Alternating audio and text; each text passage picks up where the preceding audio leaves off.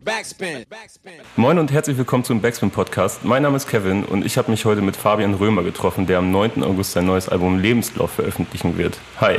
Hallo, hallo. Na, wie geht's dir?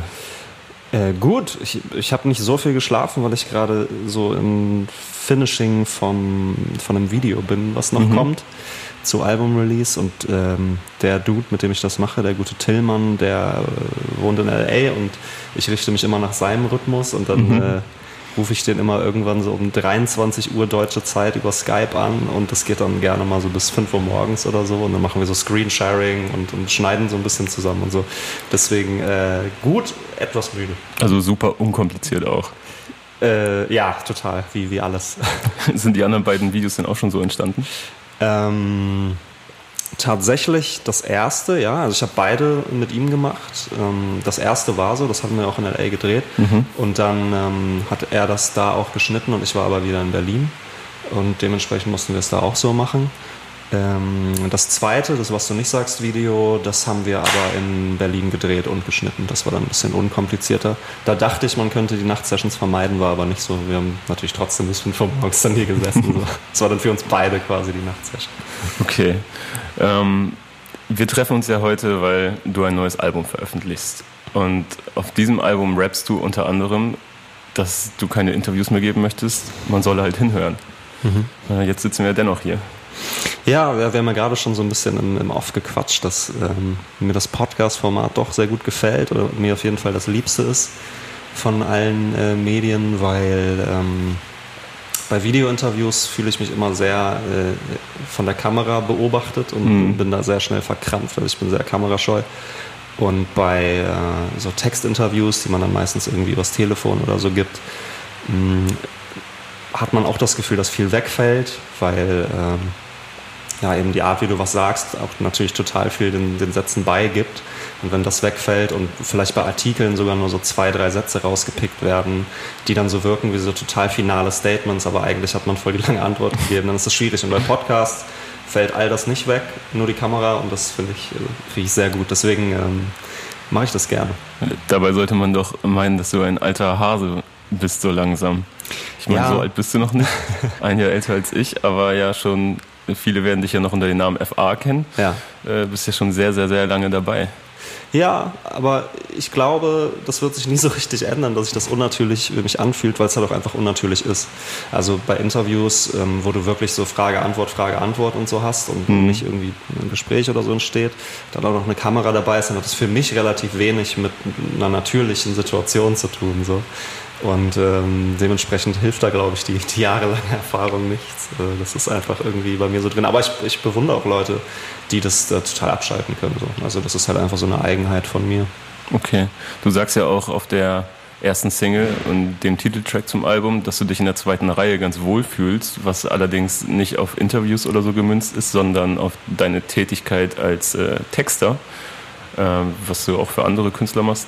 Darauf werden wir später bestimmt auch noch zu sprechen kommen. Ich möchte aber mit dir heute hm, eigentlich die letzten vier Jahre so ein bisschen Revue passieren lassen, weil du A, da dein letztes Album veröffentlicht hast, Kalenderblätter, zum ersten Mal unter deinem Klarnamen, Fabian Römer. Und B, seitdem ziemlich viel geschrieben hast für andere, dein jetziges neues Album auch fertiggestellt hast und ja, was überhaupt? Das weiß man nämlich gar nicht, weil so viel hat man von dir in der Zwischenzeit nicht gehört. Hm. Und deswegen würde ich da ganz gerne mit dir drüber sprechen. Und als allererstes würde ich gerne wissen, wie du heute über Kalenderblätter denkst. Hm. Ähm, ich sehe es immer noch als äh, total wichtiges Album für mich selbst, weil ich da natürlich schon eine Art Cut gemacht habe. Es war das erste Mal dass ich äh, eine Vier-Jahres-Pause hatte und dann quasi ein Album rausgebracht habe. Das hat sich jetzt scheinbar so eingeschliffen, so, das habe ich jetzt wieder gemacht. Und davor hatte ich immer so den, den äh, altbewährten Zwei-Jahres-Rhythmus und Kalenderblätter war natürlich schon irgendwie einen Cut und davor war ja dieses ähm, Jubiläumskonzert, was ich hatte und da habe ich so ein bisschen mit dem FR-Ding abgeschlossen, habe mir das so in eine Vitrine gestellt, mhm. symbolisch gesagt und äh, habe danach dann einfach äh, die, Initialen ausgeschrieben und klar, die Musik klang auch einfach anders. Ich war irgendwie dann 25 und keine 20 mehr. Ähm, dementsprechend, ja, ordne ich das für mich schon noch so als, als wichtiges Album ein und ähm, wenn du mich, also wenn die Frage so ein bisschen darauf abzielt, auch wie ich es jetzt vielleicht so finde oder so, mhm. dann ähm, mag ich viele, viele Songs davon auch noch. Ähm, finde so ein bisschen, dass es sich manchmal zu sehr in so schöner Poesie verloren hat, also schöne Bilder zeichnen, um schöne Bilder zu zeichnen. Mhm. Ähm, was ich glaube ich jetzt bei dem neuen Album, wo ich beim neuen Album ein bisschen mehr so Lebensbezug habe, mhm. was so, was so mein, mein Leben einfach angeht und reellere Bezüge habe. Und damals habe ich halt einfach so diese Schreibweise so für mich entdeckt, die hat mir so Spaß gemacht, dass ich teilweise glaube ich so ein bisschen ähm, ja, bisschen den, den ganz klaren Bezug zu, zu klaren Themen nicht so hatte. Aber ja, also wer weiß, vielleicht rede ich in, in, in drei Jahren auch wieder ganz anders darüber. Aber ja, ich, bin schon, ich bin schon cool mit dem Album, muss ich sagen. Ja. ja. Wie hast du damals die Kritiken zu dem Album wahrgenommen? Boah, ich habe es versucht nicht wahrzunehmen. Also ganz unterschiedlich. Ähm, das ist ja sowieso so, dass man das Gefühl hat, dass Kritiken und Redaktion irgendwie mhm. gefühlt immer weniger wichtig wird. So. Und ähm, das ist halt das Gute natürlich auch an den, an den Netzwerken, die man sich selber so aufbaut, dass man da irgendwie direkteres Feedback bekommt. Klar muss man auch aufpassen, dass man da nicht so in seiner Bubble versackt. Man sollte schon auch mal gucken, was, was so andere Leute sagen. Aber das war natürlich für mich das viel wichtigere Feedback. Ne? Also zu gucken, okay, krass, mein Sound hat sich geändert. Vier Jahre später erstens, ist da überhaupt noch jemand, den das interessiert? Und zweitens, äh, wie finden diejenigen das? Und äh, dann so positiv aufgenommen zu werden. Und ich habe da zum Beispiel meine beste Tour gespielt. Hm. Also das Album war jetzt ja kein Riesenerfolg, aber es hat angeknüpft so, für mich Top an die gegangen, Top Ten gegangen. Ja. Aber gut, das ne, also Rap, Rap Top Ten kennt man ja so zweite, dritte Woche dann auch schon wieder raus aus den Charts. So. Ja. Ähm, aber nee, klar, also muss man, muss man ja auch nicht unterspielen. Also war für mich cool, so dass mhm. das auf neuen gechartet ist. Und ähm, die, am schönsten war aber halt, dass so viele Leute zur Tour gekommen sind. Und deswegen äh, konnte ich da dann schnell irgendwie meinen mein Frieden mitschließen und konnte so die, die Zweifel und Ängste quasi recht schnell ablegen. Ich hatte das Gefühl, dass sich super viele schon, also Kritiker, ich rede jetzt explizit von Kritikern, schon getriggert gefühlt haben, äh, als sie gelesen haben, dass du dich jetzt Fabian Römer nennst. ja. ja, das kann ich, kann ich auch total nachvollziehen, weil das Klischee dann natürlich ist, okay, jetzt hat er irgendwie seine Akustiklampe in der Hand so, ja. und trägt wahrscheinlich noch dabei irgendwie so einen Hut und äh, singt schwer melancholisch über Dinge. Aber dann war halt irgendwie der Rap-Anteil, glaube ich, doch höher, als die meisten Leute das wahrhaben wollten ja. so auf dem Album. Ja. Ich, ich meine, laut.de hat geschrieben damals in der Headline, ähm, ich habe sie sogar stehen, Sekunde, ja. mit irrelevanter Sing-Sang-Rap-Mischung auf, äh, auf Zeitgeist fangen. Wow. Ja, das, das sind sehr viele Unterstellungen das, in, in einem, Satz. Ja, hey, also äh, darf man so finden, natürlich. Das, kann, ich, kann ich gar nicht zu sagen. Ja, ich fand's ich fand's auch komisch, weil ich laut eh sonst immer so in Erinnerung hatte, dass sie zwar Leute zerreißen, aber dann eher so die, die typische Klischee, irgendein Medium sitzt in Süddeutschland und zerreißt äh, Straßenrapper aus Berlin. Mhm. So, aber ja, das ist aber halt wirklich äh, so wie Roulette spielen, ne? Also wen du da erwischst quasi, mhm. auch wer das Album hört, weil ich habe, glaube ich, auch schon echt krasse positive Laut-Rezensionen gehabt. So, dann ja. kommt halt irgendwie eine, die ist schlecht.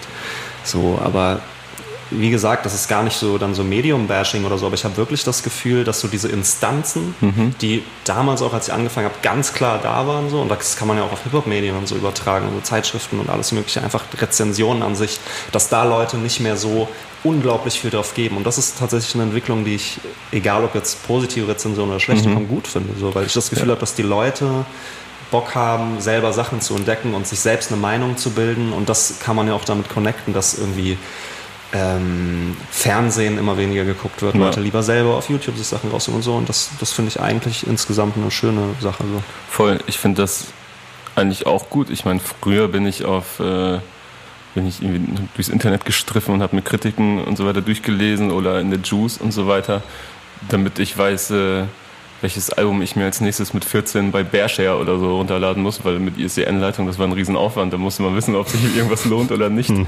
Ähm, heutzutage durch Streaming kann man ja überall einfach reinhören. So. Ja. Das ist super easy ja. geworden. Und nach dem Album, ich frage deswegen auch nach diesen Reviews, weil ich äh, mich gefragt habe, du warst ja immer sehr fleißig, hast ja sehr viel schon rausgebracht in dein Leben an Platten.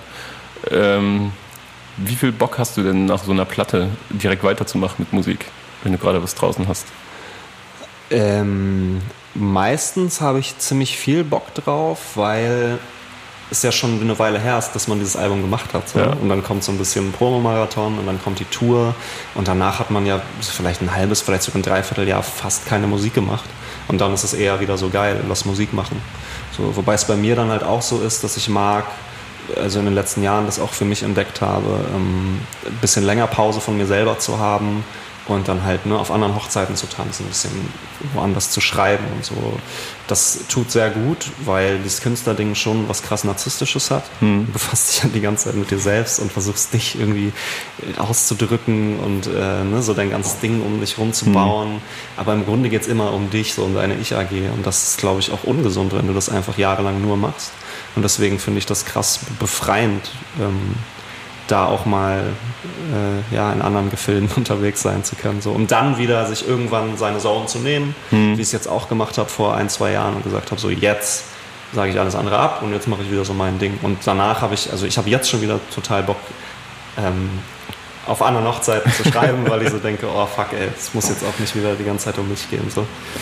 Ja, denn relativ früh oder schnell nach äh, Kalenderblätter kam dann auch Nador von Namika zum Beispiel raus, äh, worauf du sehr viel mitgeschrieben hast und äh, auch ein Lieblingsmensch mitbeteiligt war, der ein riesiger Radiohit dann geworden ist. Ähm, war das so für dich der, der Start des, des Schreibens für andere, so der richtig mhm. offizielle? Nicht direkt, also ich habe davor auch schon einzelne Sachen gemacht. Aber das war tatsächlich das erste Album, ähm, an dem ich tatsächlich sehr viel dann mitgearbeitet habe. So, ja. Und dementsprechend kann man das bestimmt sogar von außen dann auch so einordnen, aber es war jetzt nicht das erste Mal, dass ich quasi so Songwriting gemacht habe. Das hatte ich vorher schon einzelne, einzelne Sachen. Ja. Würdest du das als eine deiner wichtigsten Platten bezeichnen? Oh, also, ich, also meiner Platten ist natürlich das ja, ist also an der aber du beteiligt an warst. voll. Ähm, naja, also natürlich, es war irgendwie dann der erste Riesenhit, an dem ich äh, beteiligt war. Und das ist natürlich schon äh, nice, so gar keine Frage. Und das gibt dir auch irgendwie ähm, danach einfach so ein bisschen Luft, so ne? Mhm. ein bisschen ähm, natürlich auch Selbstvertrauen dahingehend, dass du weißt, so ich muss jetzt auch nicht mit dieser eben besprochenen ich AG irgendwie alles stemmen, weil hm. da kann man sich halt auch dann krass verkrampfen und so denken, oh fuck, ich, ich, wie werde ich ein Star so? Vor allem ist das halt eine Sache, die ich nie wollte. Ja. Also ähm, ne, wenn du mich fragen würdest, willst du irgendwie vor vielen Leuten live spielen, würde ich sagen, ja. Wenn du mich fragen würdest, willst du ein Star sein, würde ich ganz klar verneinen. So. Und deswegen kam mir das gerade recht auf vielen Ebenen, so dass ich wusste, plötzlich wusste so nice, ich, ich kann dieses zweite Reihe-Ding machen und äh, das fühlt sich wahnsinnig entspannt an und ähm, connected ganz gut mit meinem Naturell, dass ich halt mhm. halt einfach nicht so der Mittelpunktmensch bin, außer vielleicht, wenn ich auf der Bühne stehe, klar, da muss ich es auch sein, da macht es mir auch Spaß. Aber ansonsten ähm, finde ich das eigentlich schon ganz schön so. Aber wie ging es dir denn dann damals als äh, FA noch und als, ich sag mal, Sensation, weil oha, ein, ein Jugendlicher, der rappt oder ein, ein vielleicht sogar Kind, das rappt, äh, das war ja einfach ja, aufsehenerregend zu der damaligen Zeit. Mhm. Es war mega schwierig am Anfang. Also als ich so meinen ersten Auftritt hatte, das war halt ein ungewollter Auftritt. Ich habe meine Sachen ins Internet gestellt mit, mit zwölf Jahren so, diese RBA-Runden. Battles gemacht und dann ähm, habe ich irgendwann Kontakt zu einem Kumpel aus Braunschweig äh, auf, also damals noch nicht Kumpel, aber der hat Kontakt zu mir aufgenommen und meinte, ey, cool, was du machst und komm dann auf diese Jam, der hat mhm. Jams veranstaltet, Benny Tacke heißt der, schön, schön Gruß, falls er das hört. Und äh, dann bin ich auf diese Jam gegangen, da ist auch eine, eine ich sag mal, internetbefreundete Crew aufgetreten, Nordkurve damals, mhm. mit, mit Pillard und so drin. Ähm, und die wussten halt, dass ich rappe und die haben mich dann irgendwann auf die Bühne gerissen quasi so, ne? So, und dann so die Crowd animiert, meinen Namen zu rufen. Das war echt mhm. für mich so ein ganz schlimmer Eight-Mile-Moment, so mhm. nicht unbedingt im positivsten Sinne. Aber ich habe dann halt irgendwie so ein bisschen rumgefreestylt, das war dann auch ganz cool. Und am nächsten Tag hat so die Braunschweiger Zeitung das direkt quasi so titelseitenmäßig gebracht, also mhm. mein Foto und so. Und das war für mich halt die Hölle. So, ne? Also man könnte sich eigentlich denken, so, oh, ist doch voll geil. Und als 13-Jähriger hat man auf einmal mhm. die dicksten Eier der Welt. Aber für mich war das mega schwer, weil das war für mich die ganze Zeit so ein Paralleluniversum, zu dem ich gar nicht so gestanden bin in meinem mhm. normalen Leben. So, ich hab, das wusste niemand in meiner Schule oder so. Vielleicht meine Eltern, weil sie es ein bisschen durch die Zimmertür gehört haben, wenn ich in meinen Kleiderschrank gerappt habe, aber auch nicht so wirklich. Äh, und dann war das plötzlich so Boom. Und mhm. das war nicht leicht tatsächlich. Und da musste ich, habe ich echt ein paar Jahre dran äh, knabbern müssen, so wie ich das so für mich einordne. Das ging ja dann noch so ein paar Jahre lang genauso weiter, oder nicht?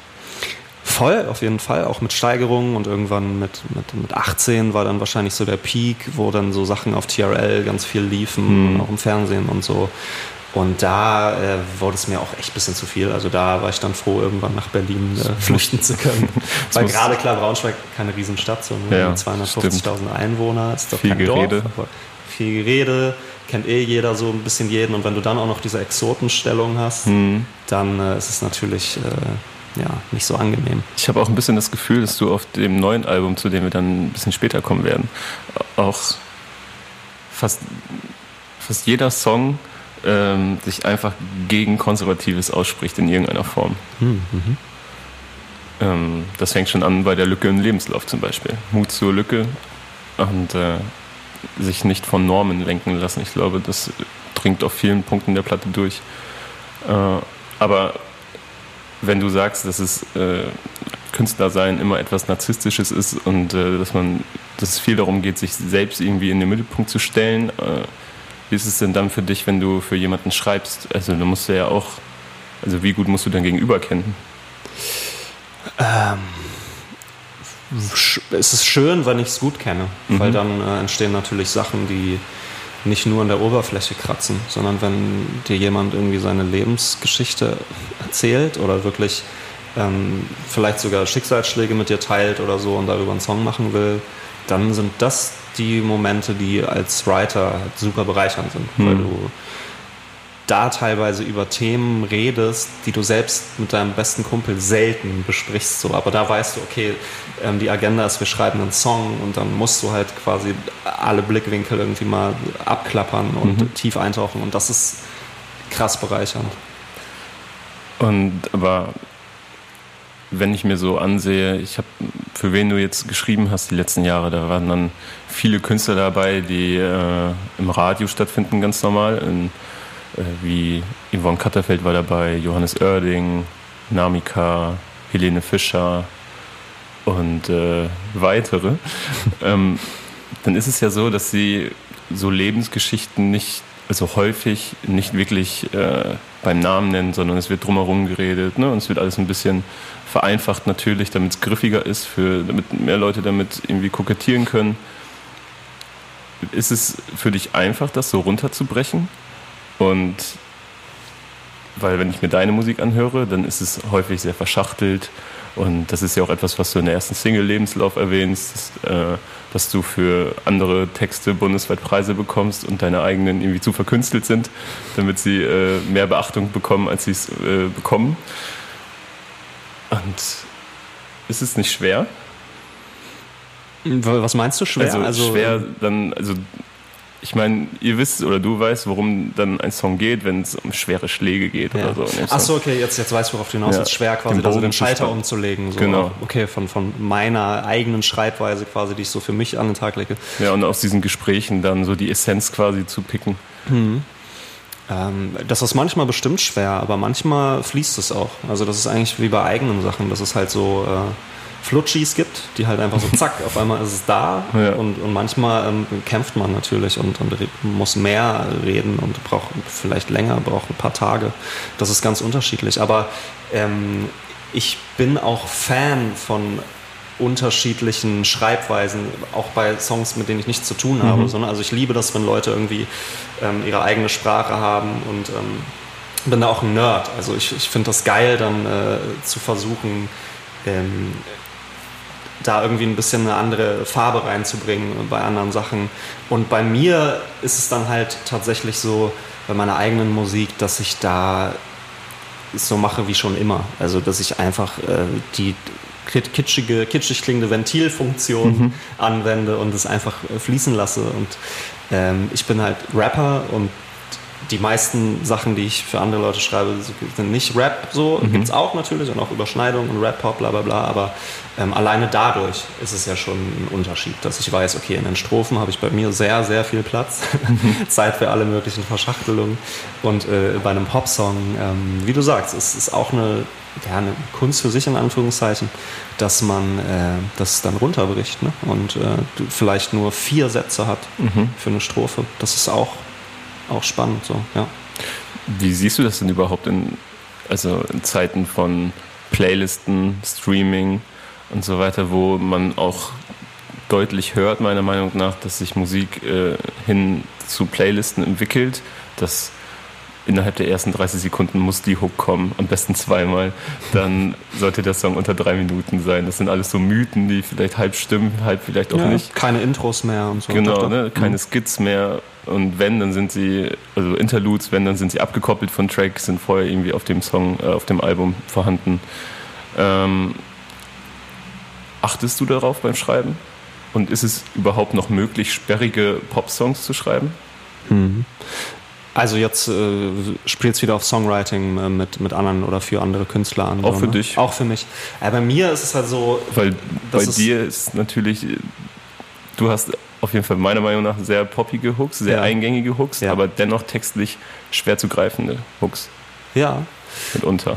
Mitunter, ja. Also ich würde fast sogar sagen, dass ich die Hooks ähm, textlich schon auch oft einfach schreibe, mhm. aber dass die Strophen das dann halt äh, oft brechen. So. Ja.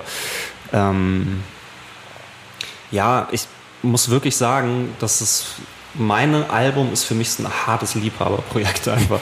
Und da kann ich mir auch diesen Luxus gönnen, das alles auszublenden, was du gerade aufgezählt hast, was auf jeden Fall Realität ist, so das, das nehme ich auch wahr.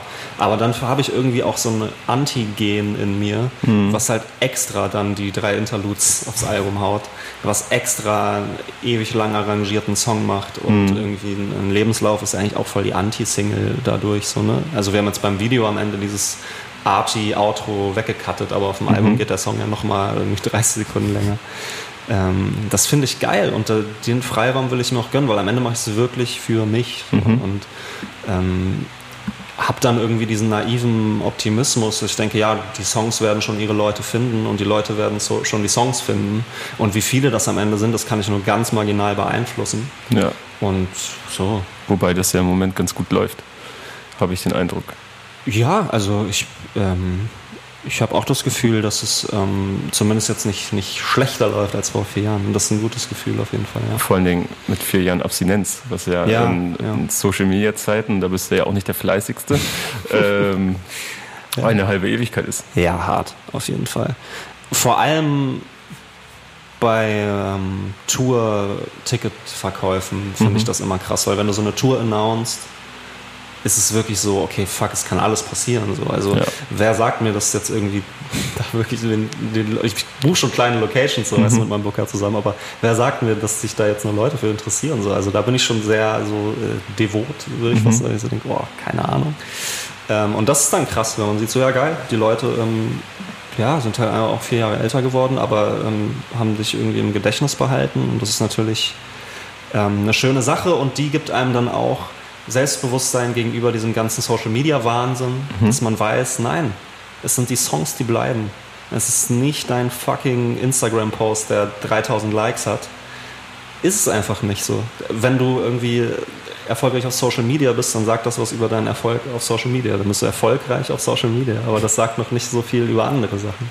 Das ist natürlich ein, ein Tool, ne, was wahnsinnig helfen kann, so wenn du auch der Typ dafür bist und das authentisch machen kannst, was ich mhm. gar nicht bin. So. Also ich versuche da irgendwie so ein bisschen meine, meine Kleinkunst zu machen, als ab und zu mal irgendwie was zu posten, dass es irgendwie schön grafisch und so aussieht, aber ähm, ansonsten ist es für mich ähm, schwierig, da irgendwie ja, krass zu delivern. Und ähm, um da den Bogen zu schlagen, wie gesagt, wenn du dann trotzdem irgendwie das Gefühl hast, es läuft, mhm.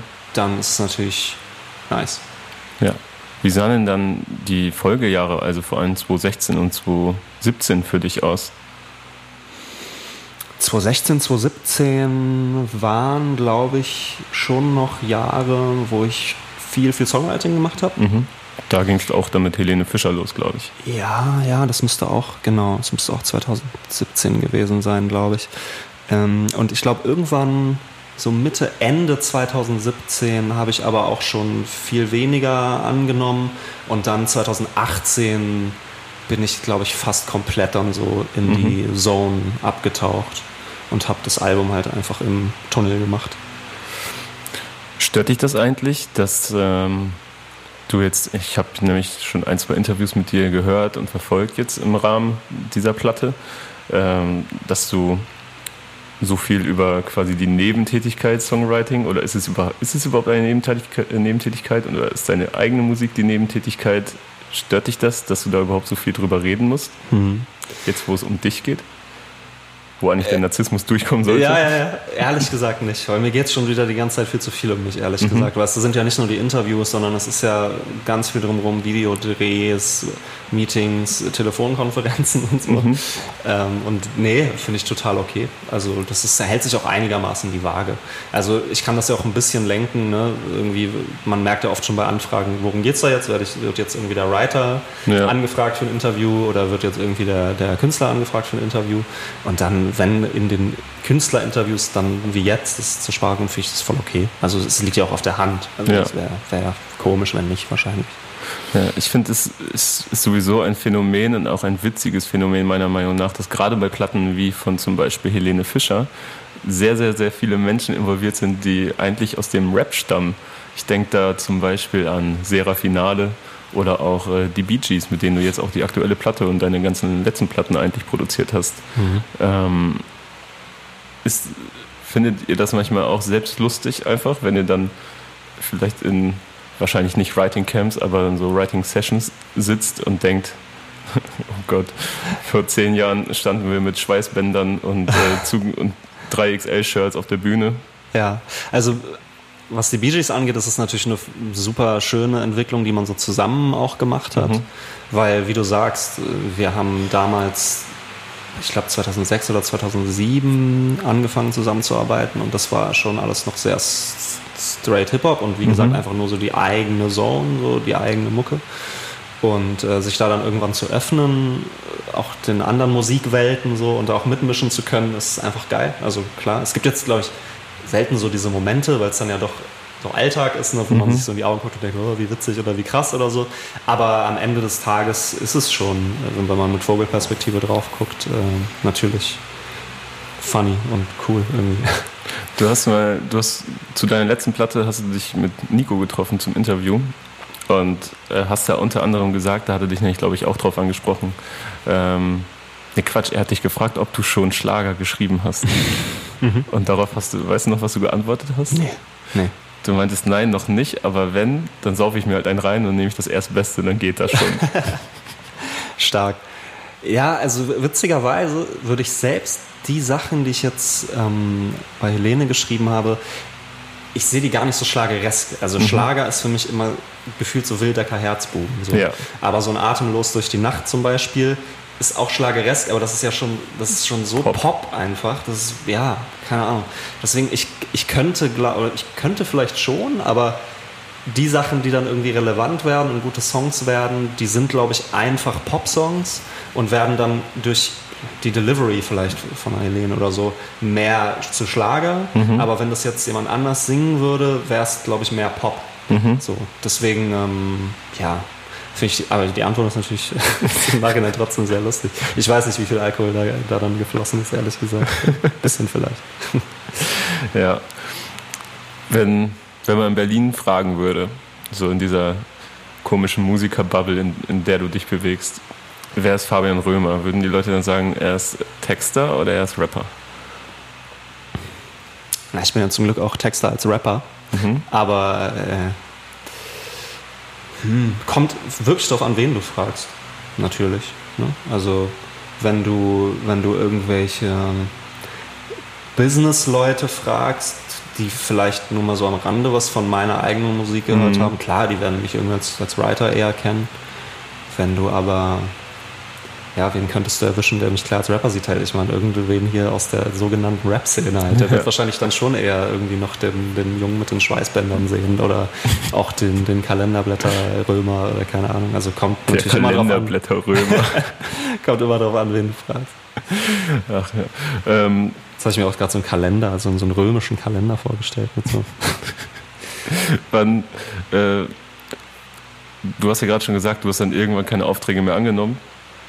Wann war für dich denn klar überhaupt, okay, jetzt muss ich ein Album machen und warum war, das, war dir überhaupt klar, dass du ein Album mhm. machen musst?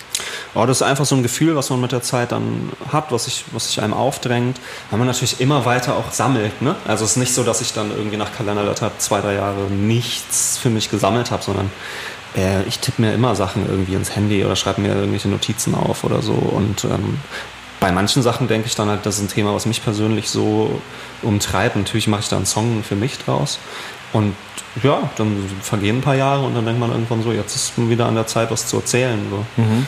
Und ähm, genau, das ist einfach nur so ein Gefühl, was man auch vorher gar nicht irgendwie masterplanmäßig sich in den Kalender einträgt, da geht es dann los, sondern irgendwann geht es dann halt einfach los. Und dann weiß man, jetzt ist der Moment, um das durchzuziehen. Sammelst du denn einfach die Texte über die Zeit oder entstehen quasi Songs über Jahre und am Ende hast du dann eine Compilation der letzten vier Jahre? Hm. Unterschiedlich. Ich bin schon Fan davon, mit Text zu starten. Vielleicht nicht komplett, manchmal auch komplett schon den Text und dann rappe ich den A Cappella einem Philipp von den Bee Gees oder so ein mhm. und der baut einen Beat rum. Gab es auch, zum Beispiel Münztelefon oder so. Habe ich nie auf das Instrumental gerappt, da hat er einfach den Beat rum gebaut. Äh, war, äh, ich glaube, du hast es auch irgendwo erwähnt, dass du einfach auf das Metronom gerappt hast. Genau, genau, genau. Ja. Ähm, was lustig ist, weil wenn man auf ein Beat schreibt, muss man als Schreiber ja quasi das Gefühl vom Beat treffen. Mhm. Und das ist halt so geil, wenn du einen A Cappella einrappst, muss der Produzent das Gefühl vom A Cappella treffen. Ja. das ist, hat er, finde ich, mega krass gut gemacht. Bei manchen Dingern auf dem Album, bevor ich dich kannte zum Beispiel auch. Mhm. Das ist, glaube ich, mit meinem Favorit von, ja, cool. Mhm. vom Album. Ja, es ist schon, glaube ich, der tiefschürfendste, emotionalste auch Song so vom mhm. Album. Ähm, aber wo, wo kamen wir her? Ähm, Gerade fragenmäßig. Habe ich den Faden verloren? Ähm, ich habe ich hab mich gefragt, ob du jetzt seit vier Jahren unter anderem Tracks rumliegen hast. Ach ja. Hm. Oder ob du Texte sammelst. Ja. Genau, und da meinte ich, dass ich gerne mal mit dem Text anfange und das ist tatsächlich so, dass ich ähm, das mag, wenn ich, wenn ich weiß, der Song hat eine Rechtfertigung. Es gibt, ein, es gibt einen Grund, dass ich diesen Song schreibe. So. Mhm. Das muss man nicht so machen. Es entstehen auch manchmal Songs, oh, ich flash im Studio und irgendeine Melodie und Beat und dann denkt man im Nachhinein drüber nach, was will ich eigentlich sagen. Aber die gehaltvollsten Songs, bei mir zumindest, mhm. sind meistens die, wo ich zumindest die Zeile habe. Wo ich weiß, die ist krass, das ist ein krasses Bild, darum kann ich jetzt irgendwie was stricken. So. Ja. Ähm, Gerade bei diesen Zeilen, wenn dir die einfallen, ist das dann so, ich weiß nicht, kennst du das, wenn du gerade neue Musik für dich entdeckst und du bist noch nicht bereit, sie mit jemandem zu teilen? Weil du willst sie erstmal für dich behalten. Mhm. Äh, ist, das, ist es bei dir mit manchen Zeilen so? Dass du sagst, so, die ist zwar richtig gut und die würde zwar auch zu dem und dem passen, aber nee, das ist meine? Mhm. Ja, zum Glück komme ich da selten in die Bredouille, weil das immer schon relativ klar ist, wenn es so ist.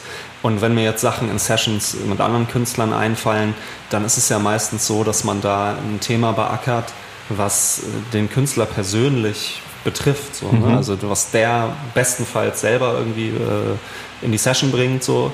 Und ähm, dann stellt sich ja gar nicht die Frage, ob ich da irgendwie was für mich nehme. So. Ja.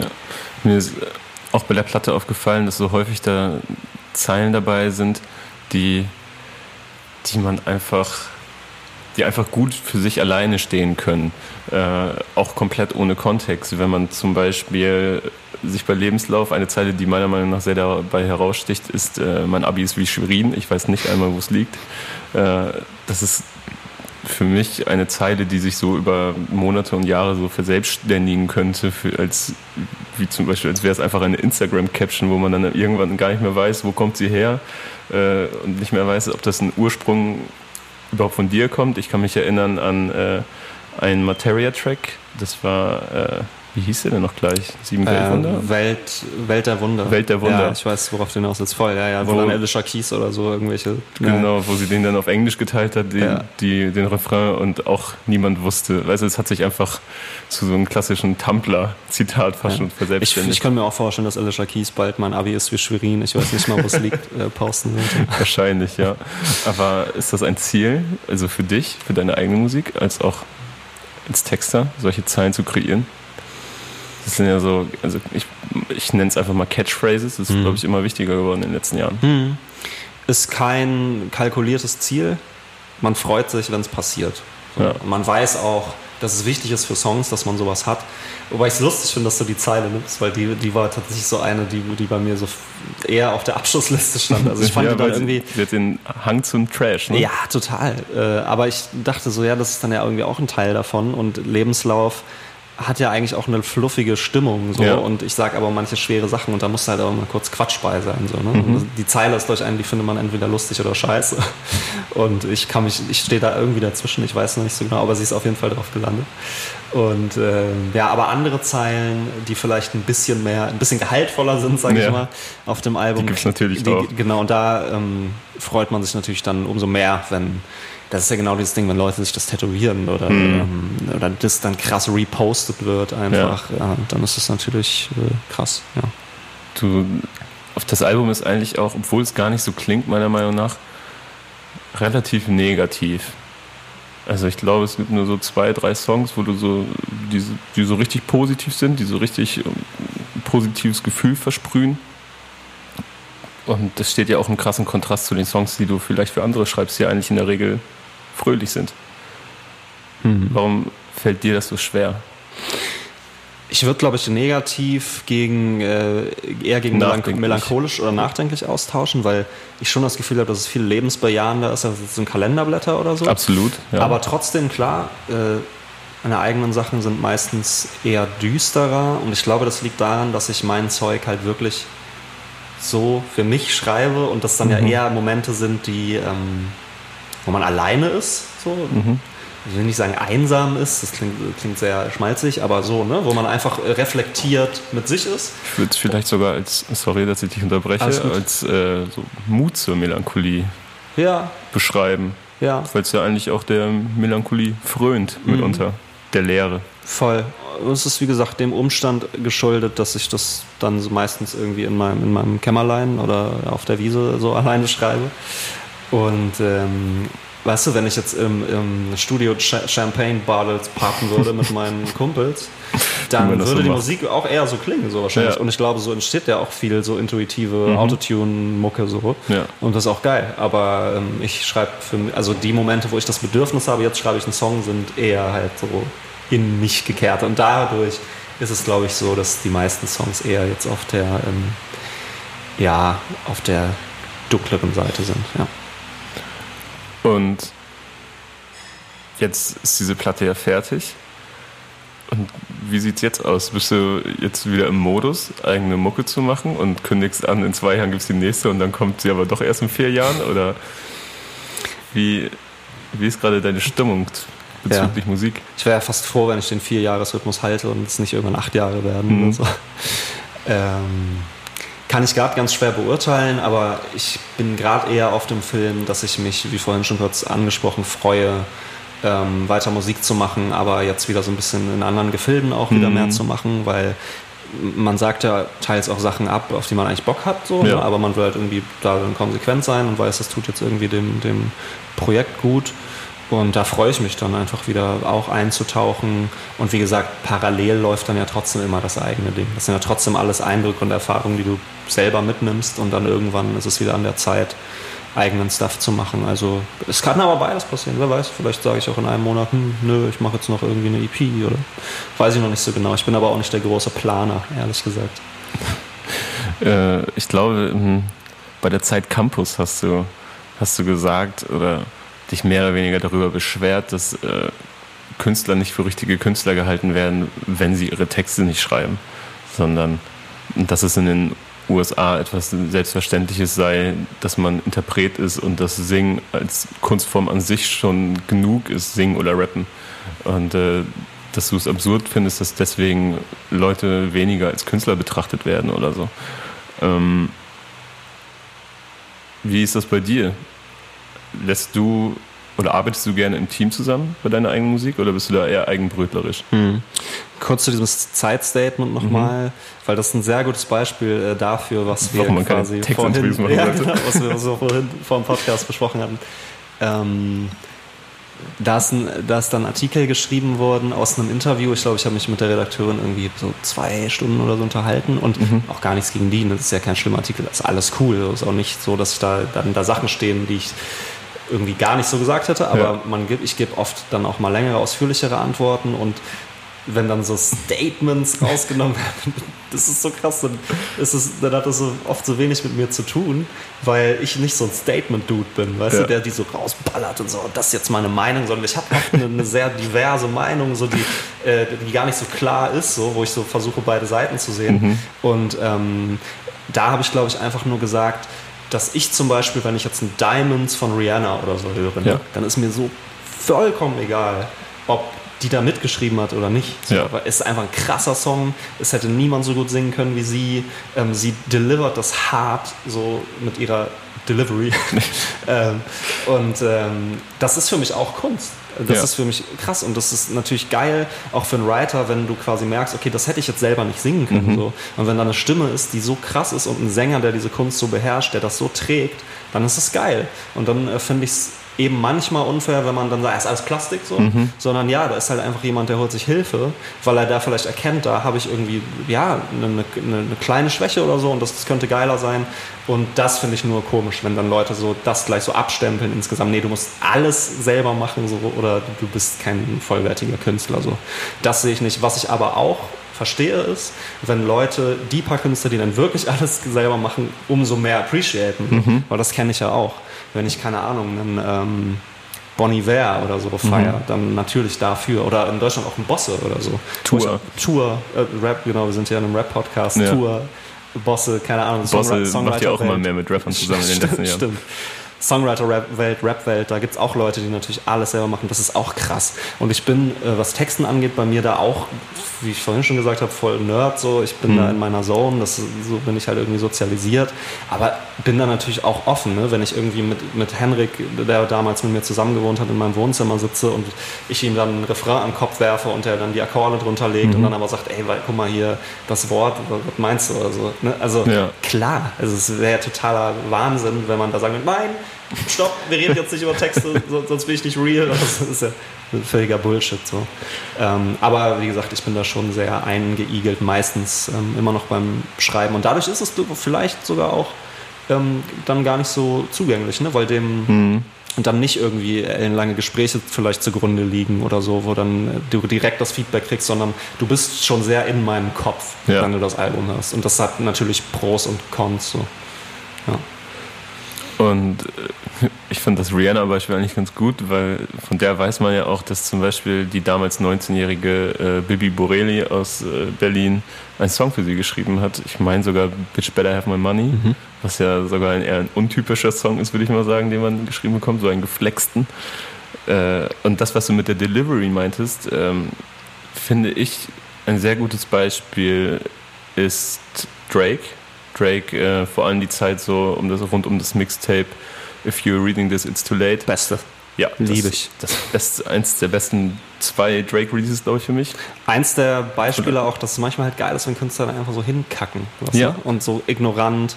Also ich liebe, ich liebe Take Care von ihm. Das mhm. ist mein Lieblings so vollwertiges Album von ihm. Und ja. dann If You're Reading This ist auch krass. Ja, Take Care ist auch, äh, ich glaube, mein Evergreen so. Das habe ich damals immer äh, im Auto gehört oder es ist jetzt immer noch im Auto meiner Eltern, weil ich mal in der Heimat bin, die hören keine CDs und äh, ich das Radio auf CD umschalte, dann ist immer noch Take Care da drin. Verlässlich, jetzt verlässliches Auto der Eltern, sehr gut.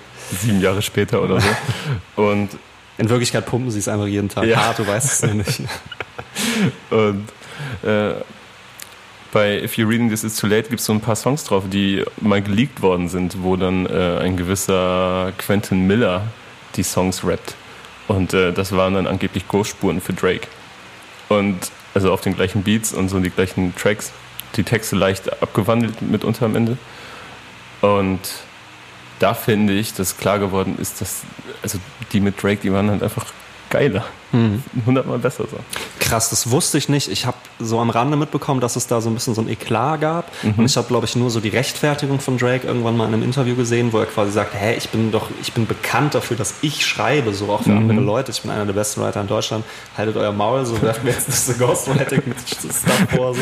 Gut fand ich auch, dass Drake äh, einer der besten Writer in Deutschland ist. Äh, oh, sorry. ja, das ist geil. Ja, aber auch, auch das, ja. Also äh, weltweit könnte man ja, ja sagen.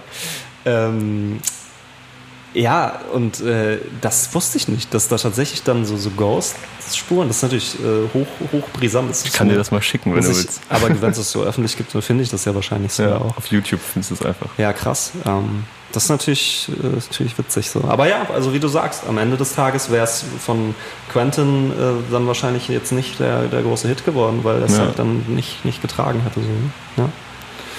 Ja.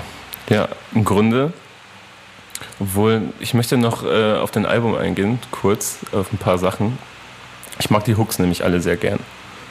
Und äh, wie wir vorhin schon so leicht angerissen haben, hier und da äh, ist das, sind die zwar verschachtelter als, als irgendwie, ich sage jetzt einfach mal Pop-Hooks, aber man hört auch schon stark, dass du das sehr gerne magst, diese Art von Hooks. Und die sind sehr super eingängig.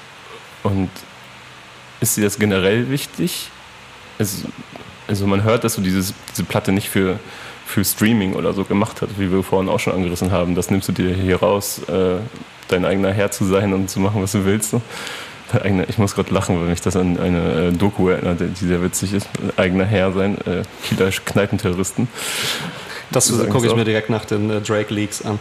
Ich hoffe, ich bitte drum. Und ähm, ist dir das. Aber ist das einfach äh, dein Ding, diese Eingängigkeit? Also ist dir das wichtig? Und äh, gehst, bist, du immer, gehst, bist du immer weiter weg von straight Rappen und gerappten Hooks und auch die Beats sind sehr organisch, sehr warm, ähm, wenn man überhaupt mitunter noch vom Beat sprechen kann. Äh, also entfernt sich Fabian Römer immer weiter weg von der Basis Rap sozusagen. Mhm. Also das Schwierige an so Fragen ist immer, dass es voraussetzt, dass das alles eine bewusste Entscheidung ist beim Musikmachen. Ja, das was ist das Gemeine. Jetzt. Genau. Und das ist es nicht. Ne? Also ähm, ich kann nur das machen, was ich mache ich könnte das nicht anders. Also das ist wirklich das, was fließt. Und ich bin auf der einen Seite harter Rap-Nerd, der irgendwie die ganzen Sachen damals um die Jahrtausendwende studiert hat und äh, dem das Wichtigste war, mhm. technisch krass zu sein. Der bin ich natürlich immer noch. Und du findest auch in äh, Pop-Songs, auch die ich für andere schreibe, mehrfach Reime, ohne dass das vielleicht beabsichtigt war. Das, so. das kriege ich nicht raus. Das hört man häufig raus, wenn man erstmal darauf achtet. Wenn man weiß, wer es geschrieben hat und ja. dann sich mal die Texte anguckt, dann ist das immer ganz interessant. Voll. Auf der anderen Seite bin ich natürlich auch poppig sozialisiert. Und ich habe damals hart den 90s Pop gefeiert, sei es irgendwie ein Torn von Natalie Imbruglia oder meinetwegen auch diese riesen Robbie Williams Hymnen oder so, whatever. So die Sachen, wo man sich halt äh, geschämt hat, das zu sagen. Aber ich fand das krass. So, das hat auch was mit mir gemacht. Und ähm, nicht, dass ich jetzt die Robbie Williams Hooks auf meinem Album hätte. Aber ähm, natürlich mag ich ähm, Melodienfindung und das ist meistens auch das Erste, was ich mache, wenn ich quasi dann auf einem Beat flashe oder auch ohne Beat flashe, Melodie und Text. Und oft habe ich eine Zeile, die quasi schon eine Sprachmelodie in sich trägt und daraus generiert sich dann mhm. schon eine Melodie. So. Und das macht mir krass Spaß. So, ja. Und das mag ich eigentlich auch am Schreiben am meisten, dass du ähm, einerseits diese intuitive Welt hast, ähm, wo du wirklich auch in alle Richtungen denken darfst und musst weil sonst sagst du das, was alle schon irgendwie mal mhm. gesagt haben. Also du musst dir absurde Bilder einfallen lassen, an die verrücktesten Ecken in deinen Kopf kommen. Wie zum Beispiel eine Frau, die im Schlaf spricht. zum Beispiel. Und Geheimnisse verrät. Und dann musst du es aber ja trotzdem kanalisieren mhm. zu einem Song, der Sinn macht. So. Und die verrückten Sachen, die dir einfallen, die Bilder, irgendwie ähm, ist es dann am Ende doch Mathematik ein bisschen. Mhm. Aber davor ganz viel Spaß und Austoben. Und diese Mischung äh, liebe ich ganz krass. Ja. Und eine, ich habe noch eine abschließende Frage für dich. Und äh, da geht es einfach nur um eine Meinung von dir und Erfahrung.